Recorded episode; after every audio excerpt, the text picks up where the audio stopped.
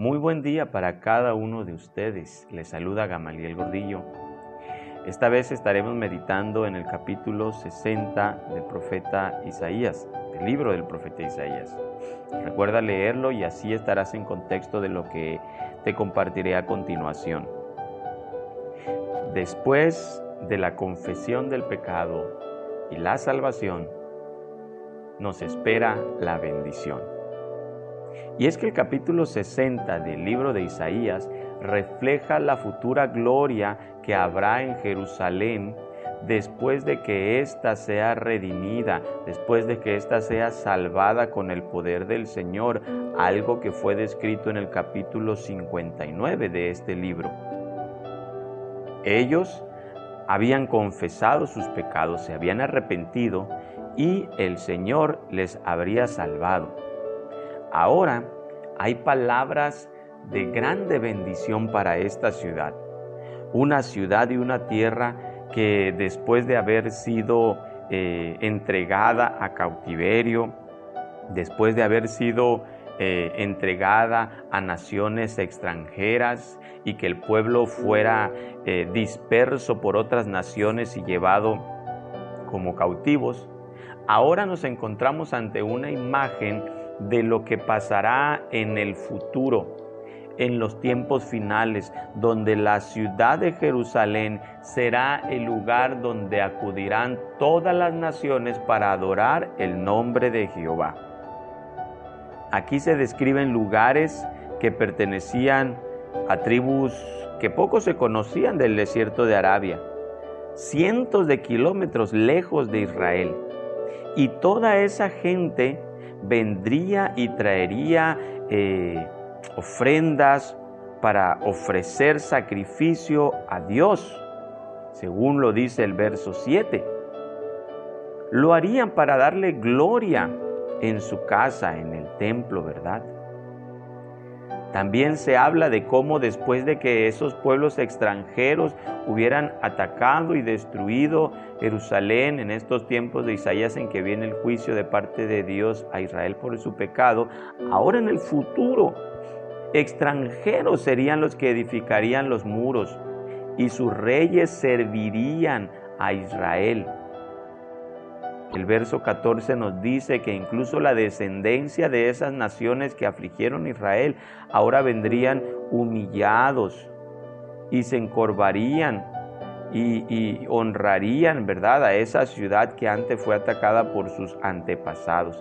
Y en vez de ser una ciudad abandonada, como ocurrió en, un momento histórico, ahora sería una ciudad llena de la gloria de Dios y lleno del gozo de todos los siglos, donde ya no habría violencia, donde ya no habría destrucción, sino que dentro de ella habría alabanza. De hecho, el verso 19 que describe algo semejante a los capítulos 21 y 22 de Apocalipsis, nos hablan de que en ese tiempo el sol ya no será necesario para iluminarnos en el día, ya que eh, Jehová será la luz perpetua y el Dios será por gloria.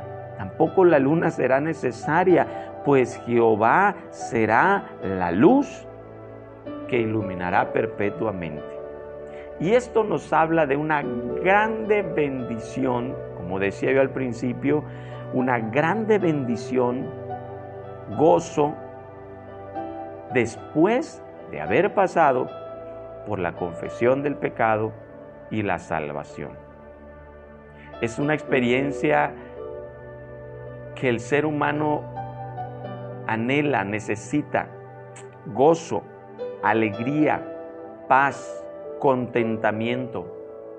Pero este capítulo nos enseña que estas, estas experiencias no llegarán al hombre si no es antes que pase por un momento de confesión, de ponerse a cuentas con Dios y que el Señor sea su Salvador, el Señor Jesucristo. Entonces y solamente entonces viene a la vida del hombre el verdadero gozo, la verdadera bendición, la verdadera alegría. Muchas personas pueden tener en su vida economía, salud física, una aparente eh, felicidad familiar, empresas. Pero si es una vida que está alejada de Dios, la realidad es que dentro de su corazón hay un anhelo y una necesidad por una verdadera paz, por, una verdadera eh, eh, vida de bienestar, por una verdadera vida de gozo. Un gozo que no está determinado precisamente ni por esa economía, ni está esperando, ¿verdad?, que sea reconocido ante eh, la comunidad donde se desarrolla, ni está esperando que su empresa le vaya bien, sino que un gozo, una paz y una alegría que está basada en que Jesucristo ha salvado nuestra vida y que Dios será nuestra luz por siempre. Porque ¿cómo vas a comparar todas las cosas terrenales que te acabo de mencionar con la grandeza de Dios? Un Dios eterno que no cambia, que no puede ser deshecho, que no puede ser afectado. Así que cuando uno experimenta ese arrepentimiento y pone su fe en Jesucristo y experimenta esa salvación, esa redención, oh, entonces entramos a una vida llena de plenitud, de gozo. Y aún en el futuro nos espera, como esta descripción aquí en que encontramos en el capítulo 60, una eternidad donde la gloria de Dios resplandecerá sobre nosotros. Así que si tú te encuentras en un tiempo difícil, acércate a Dios, porque hay esperanza para ti de bendición futura.